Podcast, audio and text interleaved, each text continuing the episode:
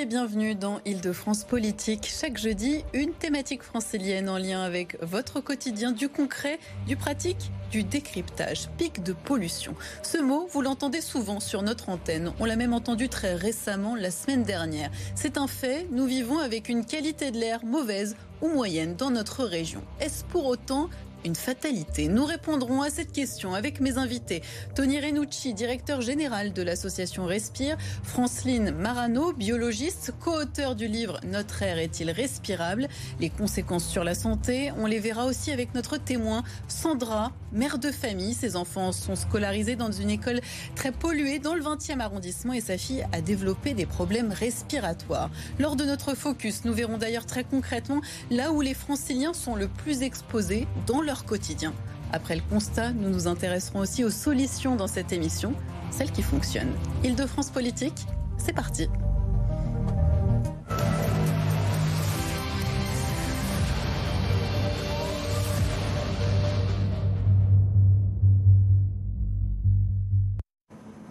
Bienvenue à tous. Franceline Marano, merci de nous avoir rejoints sur notre plateau.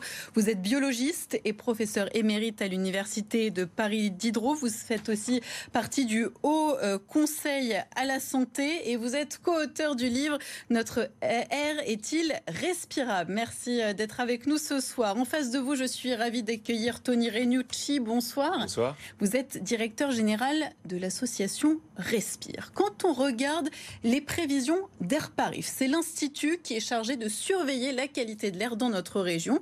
On les donne tous les jours, hein, ici, euh, dans notre émission, en temps réel, dans le, boulot, dans le bandeau déroulant euh, en haut à droite de votre écran. vous voyez ici ces prévisions. La qualité de l'air est soit mauvaise, très mauvaise et le plus souvent moyenne. Ce qui est sûr, c'est qu'elle n'est jamais bonne. Tony Renucci, on peut dire que le fond de l'air n'est pas propre en Ile-de-France oui, on peut le dire. Alors, ce qu'il faut reconnaître, c'est que la qualité de l'air s'améliore depuis 10, 15 ans, euh, d'année en année, donc au niveau global. Mais ce qui est vrai aussi, c'est que euh, nos niveaux, notamment de polluants, restent beaucoup trop élevés par rapport aux recommandations de l'OMS. Qu'on soit très concret, qu'est-ce qu'on respire? Quand on dit les niveaux de polluants Qu'est-ce que moi je respire quand je suis dans la rue? Alors, les polluants dont on parle le plus souvent, c'est notamment les particules et les particules fines, les PM2,5, le dioxyde d'azote, comme le NO2, ou l'ozone, qui est un polluant un peu secondaire, qui est notamment lié au réchauffement climatique. Et en fait, ces polluants-là ont des conséquences notamment sanitaires, cardiovasculaires, pulmonaires, sur le cerveau, et c'est ça qu'on respire quand on parle de pollution de l'air. Quelles sont les principales sources de pollution? Parce que c'est vrai qu'on pense tout de suite au trafic. Hein. On est une zone euh, dense ici dans l'agglomération parisienne, il n'y a pas que ça. Oui, il n'y a pas que cela. Il y a également le chauffage, le chauffage urbain, qui est une source de pollution, en particulier de particules fines tout à fait euh, importante. Le fait de, de se chauffer au bois aussi peut être mmh. à l'origine de, de, de, cette pollution. Et puis il y a euh, la pollution encore industrielle, même si elle a beaucoup baissé dans la région parisienne. Oui, en Ile-de-France, la pollution industrielle, on voit moins. Mais... Oui, mais malgré tout, il y a encore des, les mmh. incinérateurs euh, qui ont fait beaucoup de progrès, mais malgré tout, il peut y avoir aussi là une source de pollution. Et il ne faut pas imaginer que toute la pollution euh, qui est, donc, que nous respirons dans la région parisienne est émise par des sources de la région parisienne. Il y a aussi les sources qui viennent de beaucoup plus loin, par exemple d'origine agricole, quand il y a des épandages d'engrais. Euh, Tony Renucci, si on devait classifier les sources de pollution les plus importantes, on va faire un petit top 3 pour que ça soit bien clair pour nos téléspectateurs. C'est quand même le trafic routier en premier ou Alors, en fait, tout mm. dépend de quel polluant on parle. Si mm. c'est le dioxyde d'azote, la première source d'émission, c'est le trafic routier, notamment à cause de la motorisation diesel. Si on parle des particules fines, comme elle l'a très justement dit, là, c'est plutôt le chauffage urbain, notamment le chauffage au bois. Alors, le chauffage au bois, j'aimerais juste une petite précision parce que quand on pense chauffage au bois, on voit euh, les petites bûches euh, qui brûlent dans la cheminée Et c'est vrai qu'on est beaucoup à ne pas avoir de cheminée. On a du mal à se dire que c'est une des sources de pollution euh, les plus importantes dans notre région. Et pourtant, si, c'est la première source d'émissions de particules fines. En Ile-de-France, on estime que c'est 800 000 ménages qui, se chauffent encore au bois. Et le problème, c'est aussi ceux qui utilisent des cheminées à foyer ouvert, où là, il n'y a pas d'insert. Euh, parfois aussi, peut-être que la technique d'utilisation euh, n'est pas la plus vertueuse. Et ça émet énormément de particules fines. Vous disiez à l'instant que la qualité de l'air s'était quand même améliorée dans notre région. Ça veut dire quoi? Ça veut dire qu'on respire quand même mieux qu'il y a 20 ans? Oui, on respire mieux qu'il y a 20 ans, mais c'est pas pour autant que ce qu'on respire est bon pour notre santé aujourd'hui. Mais alors comment on fixe justement ces seuils? Parce qu'on nous parle euh, des seuils euh, fixés par exemple par l'Organisation mondiale de la santé. On a un peu de mal à s'y retrouver. Ce qu'il faut comprendre, c'est hum. que les seuils limites qui s'appliquent à la France sont les seuils limites qui s'appliquent à toute l'Union européenne. C'est une directive européenne. Mais ces seuils limites donc d'exposition aux polluants, ils sont au-dessus des recommandations de l'OMS. Et l'OMS, au mois de septembre 2021, a remis à jour ses recommandations. Elle les a drastiquement abaissées mmh. parce qu'on se rend compte qu'en fait, à des niveaux d'exposition plus faibles, on a des conséquences qui sont graves sur la santé. Les conséquences sur la santé, on va en parler. Justement, on sort d'un pic de pollution de trois jours. Concrètement, euh, est-ce que ces pics sont vraiment dangereux pour les franciliennes euh, et les franciliens? Bien, effectivement, euh, ces pics de pollution, pour les personnes qui sont déjà sensibles, mmh. par exemple les asthmatiques, euh, les personnes plus âgées qui ont des bronchites chroniques, ce qu'on appelle des BPCO, mmh. des bronchites chroniques obstructrices, euh, ou bien celles qui ont des pathologies cardiaques, vasculaires, donc sont particulièrement sensibles aux pics de pollution. Et il mmh. peut y avoir des effets d'aggravation, par exemple, exemple de l'asthme. Et c'est surtout vrai chez les enfants. Pour, euh, donc, euh, dans ces pics de pollution. Mais c'est la pollution de fond qui pose problème. Hein. On va, vous parliez des enfants, on va justement tout de suite rejoindre euh, en direct une francilienne, Sandra, bonsoir. Vous êtes parent d'élèves, membre du collectif pour une rue de Bagnolet apaisée. C'est là où vos enfants sont scolarisés, donc dans le 20e arrondissement. Quels effets a la pollution sur leur vie, la vie de votre famille? Oui, bonsoir. Euh, bah déjà, il faut, préciser que euh, la rue de Bagnolet est, euh, en fait, c'est une rue qui euh, par lequel passe 300. Enfin, c'est une rue qui euh, qui est juste en bas de la porte de Bagnolet, qui est euh, et c'est un échangeur où arrive la 3 où passent 300 000 véhicules jour. C'est un des lieux les plus pollués d'Île-de-France et un des plus fréquentés d'Europe. Donc, par cette porte accèdent toutes ces voitures qui se déversent dans la rue de Bagnolet. Et dans cette rue, il y a beaucoup de, bah, il y a des collèges, il y a des à la porte de Bagnolet, il y a des collèges, puis il y a des écoles primaires dans cette rue, des crèches. et c'est vrai que les conséquences, c'est les problèmes, les problèmes d'asthme tous les directeurs d'école et beaucoup de médecins disent que 20% euh, bah, des cas d'asthme sont liés à la pollution de l'air. Et euh, on le voit, il y a vraiment. Euh, et puis il y a la moitié des hospitalisations chez les moins de 15 ans qui sont liées à l'asthme. Donc ça, c'est des chiffres que, dont on parle pas du tout. Donc il y a une vraie conséquence sur la santé des, enfants. Moi, ma fille, par exemple, la plus jeune, voilà, elle s'est mise à tousser la nuit il y a un an. Et en fait, voilà, elle a, elle a de l'asthme et ça arrive de, de, plus en plus. Et on le sait que tous les ans, il y a 4 millions de mm. nouveaux cas d'asthme chez les parents, chez les enfants. Concernant votre fille, euh, vous l'avez par exemple emmenée chez le pédiatre, il a diagnostiqué euh, un asthme qui a tout de suite été mis en relation euh, avec la pollution bah, évidemment qu'on ne peut pas être catégorique, mais il n'y a pas d'antécédents familiaux. Donc, mm. et c'est vrai qu'on sait que voilà, elle est soumise à la pollution chaque jour. Et le rapprochement, il est, il est vite fait. Et c'est pas la seule. Hein. Vraiment, dans l'école, il y a énormément de, de cas d'asthme. Mais je vous le dis, il y a vraiment euh, les cas se multiplient. On sait que chez les enfants, ça, les impacte. Et le problème de l'asthme, c'est que on l'a à vie, on n'en guérit pas. Et même si on est traité, euh, voilà, il y a quand même 400 000 personnes qui en meurent par an parce que, enfin, des, cas d'asthme maltraités. Donc il y a quand même des vraies conséquences sur la santé. Et euh, voilà, on, ça impacte dès le plus jeune âge.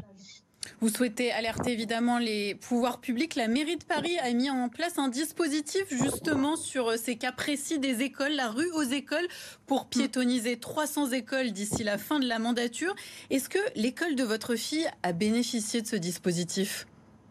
Alors non, parce que l'école, euh, les écoles, les trois écoles qui a rue Lesseps euh, sont une. C'est en fait la rue Lesseps, c'est une petite rue qui donne sur la rue de Bagnolet. Donc elle, elle n'est pas euh, directement. Enfin, il n'y a pas les voitures qui roulent dans la rue Lesseps. Sauf que pour accéder à cette rue, il faut passer par la rue de Bagnolet, qui est bouchée du matin au soir et dont les trottoirs sont, sont minuscules. Donc non, il n'y a pas eu de rue aux, de rue aux écoles rue Lesseps. Mais le problème, c'est que il y a que 9% des écoles, en fait, des plus polluées, qui bénéficient de ce, de ce dispositif de la rue aux écoles, parce que les écoles les plus polluées sont les plus difficiles à, apaiser et, euh, et c'est de là, enfin c'est dans ces rues que le trafic est le plus difficile à éradiquer. Donc la rue aux écoles est un bon dispositif, mm. mais pour l'instant il n'a pas d'impact sur les sur les lieux les plus pollués. C'est bien Sandra, le problème. sur votre cas précis, juste à côté de la rue Bagnolet, qui est en effet très fréquentée, qu'est-ce que vous demandez à vos élus?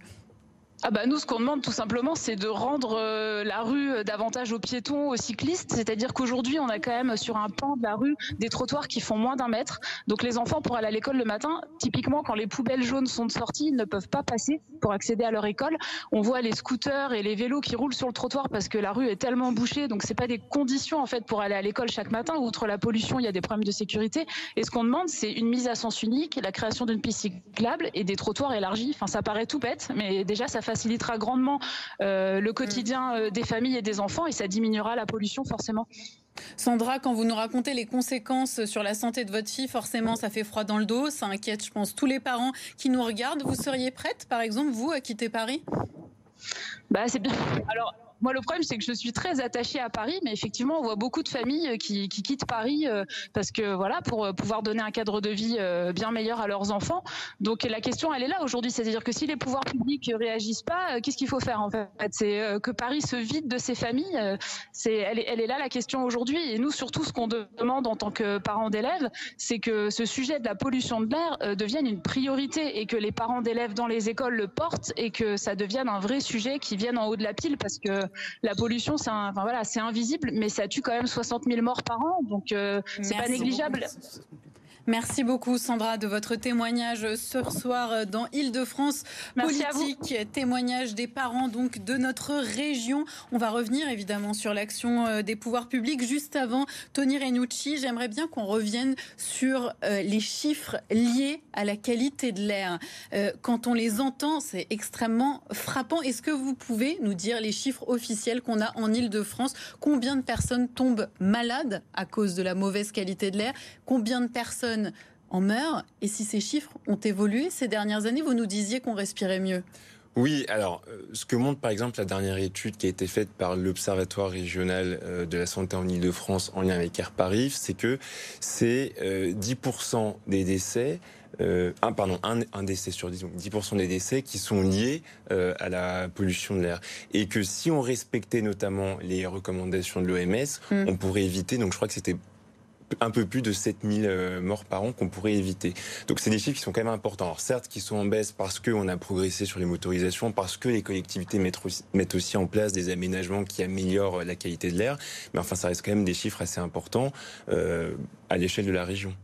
Je vous voyais euh, regarder assez effaré, enfin écouter le témoignage de, de Sandra. C'est la situation de beaucoup de franciliens? Effectivement, je vais quand même rétablir que ça n'est pas 60 000 euh, morts anticipées par an. Actuellement, c'est 40 000. C'est déjà beaucoup. Hein. Oui, c'est déjà beaucoup. Ce sont des morts anticipées. Il faut comprendre que c'est une perte d'espérance de, vie. Hein. Mm.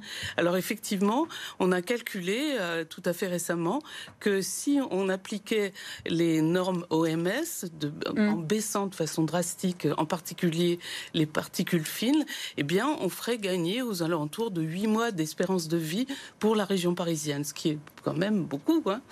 Alors effectivement, euh, les, euh, le, témoignage est tout à fait frappant et correspond au fait que la pollution de l'air aggrave la maladie asthmatique. Ça n'est pas évident que ça provoque de l'asthme. On ne le sait pas. C'est donc euh, il semble que ça soit plutôt une aggravation chez des enfants qui ont un terrain qui permet le développement de cette maladie. Des familles comme celle de Sandra sont nombreuses en région parisienne. Vous vous inquiétez et c'est normal dans votre vie quotidienne en Ile-de-France. On reçoit fréquemment des messages de nos téléspectateurs hein, qui s'inquiètent de la mauvaise qualité de l'air.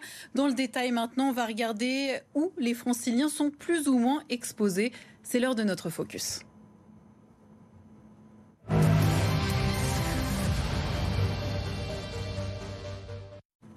Nargis Adji, bonsoir. Sans surprise, les grands centres urbains sont les zones particulièrement rouges. Bonsoir Marguerite, exactement. Sans grande surprise, lorsqu'on s'éloigne de la capitale, l'air est un petit peu meilleur. Si on se réfère à cette carte de l'association Air Paris qui date de 2020, les zones que vous voyez ici en vert foncé, lorsqu'on se rapproche de la capitale, eh bien c'est un petit peu plus clair car il y a plus d'exposition à la pollution. Eh bien ces zones, on les a mis à côté euh, d'une carte des espaces verts euh, franciliens et on le voit. Euh, eh bien, les espaces verts souvent euh, correspondent à des endroits où les zones sont euh, moins, moins polluées. Et dans le détail, eh bien, lorsque l'on zoome, on voit que les axes routiers sont les plus pollués. On le voit ici, eh bien, tout ce qui entoure Paris est en rouge et c'est le périphérique et cela a un réel impact sur notre exposition au quotidien car il faut savoir que lorsqu'on est dans une voiture, on est le plus exposé, l'automobiliste qui est source majeure de polluants et donc aussi lui aussi exposé car l'habitacle a plutôt tendance à accumuler la pollution, surtout bah, lorsqu'on est coincé dans les bouchons. C'est la même chose pour le bus et l'heure du métro, eh bien lui aussi est pollué. On retrouve dans les lignes souterraines les mêmes polluants qu'à l'extérieur qui s'engouffrent par les portes et les bouches d'aération finalement, le vélo et la marche sont les deux modes de transport par lesquels les usagers sont les moins exposés.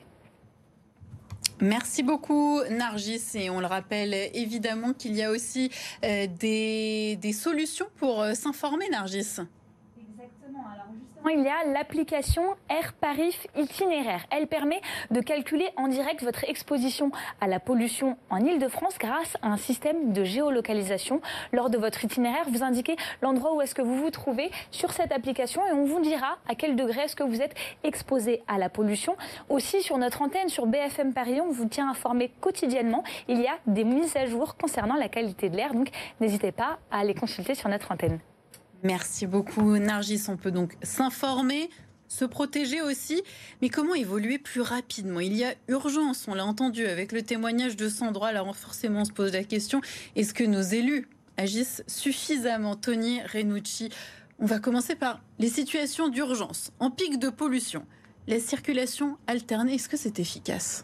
La circulation alternée, c'est une bonne mesure parce que dans tous les cas, ce sont des restrictions de circulation vers les véhicules les plus polluants. Donc ça aura un impact. Après, ce qu'il faut bien comprendre, c'est qu'un pic de pollution, euh, c'est certes une accumulation de polluants, mais c'est aussi des conditions météorologiques qui font que mmh. les polluants vont pas bien se disperser. Mais le résultat est forcément qu'on est plus explosé. meilleur. Mais en fait, ce qu'il faut aussi se demander, c'est comment est-ce qu'on arrive à mieux l'anticiper et comment mm. est-ce qu'on fait en sorte aussi que les mesures qui s'appliquent ou qu'on essaye d'appliquer euh, se prennent de façon plus automatique et plus rapide, plutôt parfois que d'attendre. Euh, Vous faites référence à quoi, par exemple? Comment mieux anticiper?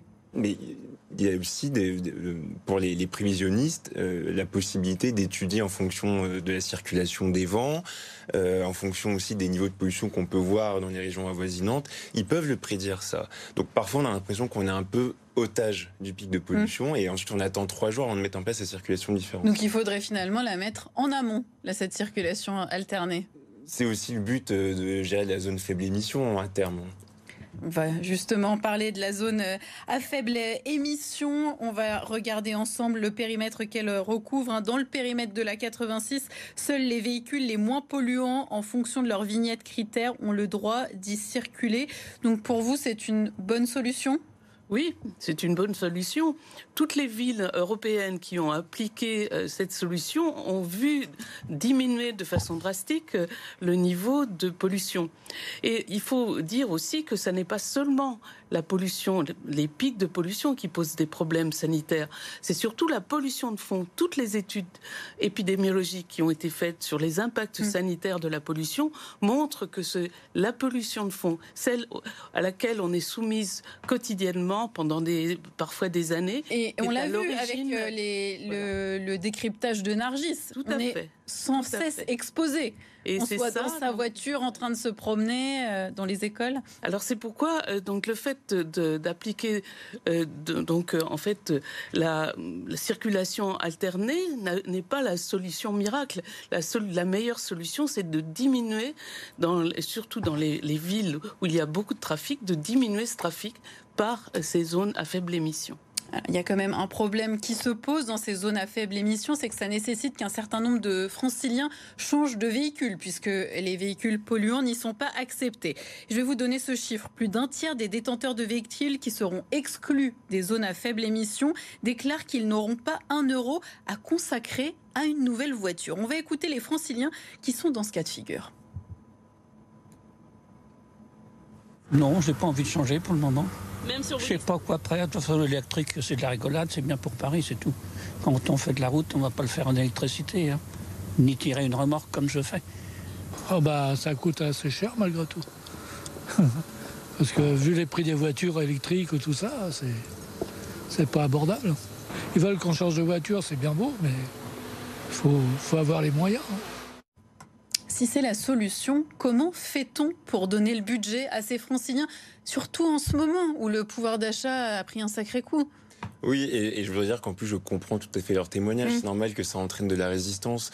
Euh, nous, vraiment. là, c'est pas de la résistance. Mais c'est aussi des vraies problématiques. Bien sûr, bien sûr. Non, mais en, tout mm. cas, du fait de, ne pas avoir, de ne pas pouvoir aller vers de la reconversion, mm. euh, vers notamment le véhicule électrique. Nous, vraiment, chez Respire, d'ailleurs, ce qu'on préconise aussi auprès euh, des, enfin, des décideurs, c'est que on ait aussi beaucoup plus de lisibilité sur le cap qu'on veut donner vers l'électrique et qu'il y ait beaucoup plus de mesures d'accompagnement notamment financiers, euh, parce qu'aujourd'hui, on a des aides à l'achat. Mais Elles ne sont pas suffisantes? Alors peut-être dans certains cas pas suffisantes, mais aussi un problème de pérennité. Parce que mm. finalement, on a un bonus psychologique, on a une prime à la conversion, mais on les rabaisse chaque année. Là, ce qui est prévu normalement, c'est que ça baisse de 1000 euros en 2022. Donc on ne peut pas euh, mettre les, les, citoyens dans une situation confortable pour qu'ensuite ils aillent vers la reconversion s'ils n'ont pas un cap clair et une pérennité des aides économiques. Franceline Marano, comment aller plus loin? Comment nos élus peuvent aller plus loin? Bien, effectivement, il faut être ambitieux. Euh, il faut se dire que c'est une vraie question de santé publique, euh, que ça touche en particulier, on l'a vu à travers le témoignage, les enfants. Et, pas seulement d'ailleurs les enfants qui sont atteints d'asthme, il y a aussi le, problème des femmes enceintes. Les fœtus qui peuvent être exposés mm. sont plus petits, hein, donc quand ils sont fortement exposés à la naissance, ils sont plus petits que des, donc des, des bébés euh, à la naissance qui n'ont pas été exposés. Donc il y a tout cela à prendre en considération. Et, les, les zones à à faible émission sont une des solutions qu'on peut préconiser pour faire baisser cette pollution de fond qui est celle qui pose réellement des problèmes. Et il y en a d'autres qui pourraient coûter moins cher aux Franciliens C'est plus compliqué sans doute, mmh. hein, effectivement. De, donc par exemple, euh, qu'on évite d'utiliser un véhicule quand on a seulement quelques centaines de mètres à faire pour se déplacer. Ça arrive encore malheureusement. Ne pas aller euh, donc euh, conduire ses enfants à l'école en voiture, aller les, conduire à pied par les transports en commun. Ça, c'est des solutions qui peuvent être appliquées et qui, qui font baisser en fait la pollution de fond dans la région parisienne. Vous le disiez, la qualité de l'air s'est améliorée sur une vingtaine d'années, mais on n'est pas encore, euh, on n'est pas encore bien et pas du tout, puisqu'on ne respecte pas les seuils fixés par l'Organisation euh, mondiale de la santé, par l'Union européenne. Est-ce que cette, cette façon d'agir politiquement sur ces questions euh, écologiques, sur ces questions de pollution de l'air en Ile-de-France Est-ce que c'est un manque de volonté politique? Parce que finalement, les choses se mettent très doucement en place. Oui, alors je ne dis pas qu'il n'y a pas de volonté politique du tout parce qu'il y a oui, quand même comment vous voyez le tableau en Ile-de-France Non, mais il y a des choses. Alors en Ile-de-France comme en France en général, il y a, des mais là, on va parler d'Ile-de-France. Oui, non, mais il y a des choses qui se mettent en place. Il y a des choses qui mm. se mettent en place à Paris. On le voit notamment avec euh, avec ce qui s'est fait sur euh, en termes de piétonisation, de mm. développement du vélo. Euh, d'ailleurs, la zone faible émission à Paris est même un peu plus ambitieuse. Elle arrivait plus tôt que dans le reste de la métropole. Mais typiquement là où ça coince, c'est quand ça commence à concerner bah, le, le, plus de monde. Là, on le voit sur la zone faible émission le passage critère 3. Mm. Il a été décalé à, je crois, 2023. Et on nous dit début 2023, mais sans nous donner vraiment euh, de date. Mm. Euh, sur le déploiement des bornes, euh, on sait aussi qu'on est en retard, même si ça ne dépend peut-être pas que de l'échelle régionale ou des collectivités, en tout cas infrarégionales. Sur le chauffage au bois, il y, a des choses qui existent, il y a des fonds qui existent qui permettent de changer de, matériel, d'avoir des, des, systèmes des aides financières. Il y a des aides financières qui existent. Et on peut les trouver de quelle façon pour ceux qui nous regardent et qui se disent euh, Alors notamment, euh, mais notamment sur le, site, sur le site de la région. Euh, je ne saurais pas dire exactement mm. quelle rubrique, mais je sais qu'il y a des aides financières. Il y a un fonds Airbois où, et on peut se renseigner. Parfois, certaines villes aussi proposent des aides en plus. Donc il y a quand même des choses qui existent, qui sont mises à disposition. Le problème, c'est que on va encore trop lentement.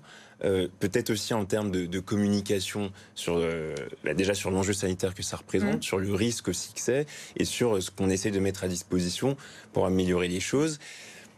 Et après, euh, on le voit bien, dès qu'il y a des mesures qui sont mises en place, il y a quand même beaucoup de polémiques. ça, bon. Et pourtant, l'environnement est une des préoccupations numéro un des, des franciliens.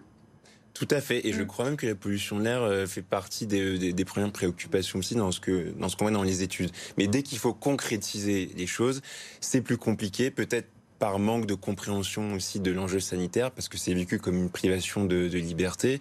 Il faudrait vraiment qu'on arrive à faire comprendre que on prend ces mesures aussi pour protéger, pour protéger la santé des, mm. des Franciliens et notamment des enfants qui sont quand même les victimes les plus vulnérables de la pollution de l'air. Est-ce que pour vous, il existe une agglomération, alors ça peut être dans le monde entier, une agglomération dense comme l'agglomération parisienne, qui soit un modèle en matière de qualité ah, de l'air? Je peux vous en donner une, Stockholm qui se trouve au niveau des justement des valeurs guides de l'OMS et euh, où on ne peut pas dire qu'il y a là euh, donc une mortalité associée à la pollution de l'air. Alors bien sûr, Stockholm, euh, c'est donc bord de la mer, mais malgré tout, il y a d'autres villes en, France, Marseille, Dunkerque, qui sont aussi au bord de la mer et qui ont des niveaux de pollution terribles. Donc là, c'est vraiment une politique qui a conduit à, cela. Il y en a d'autres. Hein. Une politique sur les transports les transports, bien sûr. Il y en a d'autres. Les villes italiennes, par exemple, Rome, ville qui était terriblement polluée dans le passé, et eh bien maintenant, grâce à, une politique très très euh, donc très autoritaire en quelque sorte, là effectivement, qui a peut-être posé mmh. problème aux, Romains, et eh bien a permis de diminuer fortement la pollution. Tony Rinucci, une dernière question pour conclure cette émission. Est-ce que je suis condamnée, moi, francilienne, dans les 30 prochaines années, à respirer un air pollué si j'habite en région parisienne? Bon, je pense pas qu'on puisse dire condamné parce que quand même les choses progressent. Moi, je sens qu'il y a une prise de conscience quand même, y compris parmi les décideurs. On sent quand même qu'ils en parlent dans leurs projets. Quand on les mobilise, ils répondent. Euh, on l'a vu là nous aussi avec les candidats. Et, bon, ils ont quand même répondu à nos questions. Euh, donc, je, pense qu'il y a une prise de conscience. Maintenant, c'est dans la concrétisation, dans les plans d'action que là, c'est pas encore assez précis, assez détaillé, mais on pousse, on pousse aussi hein, par notre action, par euh, nos mobilisations, par nos études, pour qu'on aille sur des choses beaucoup plus concrètes, beaucoup plus efficaces, et pour qu'on ait, euh, j'espère, un air sain et qu'on ne quitte pas Paris. Il y a de l'espoir. Donc merci beaucoup euh, à vous d'avoir participé à Île-de-France Politique. Merci à tous ceux qui ont participé aussi à la réalisation de cette émission. On se retrouve dans un instant pour toute l'actualité francilienne. L'actualité continue avec le retour de la neige demain dans notre région sur BFM Paris Île-de-France. À tout de suite.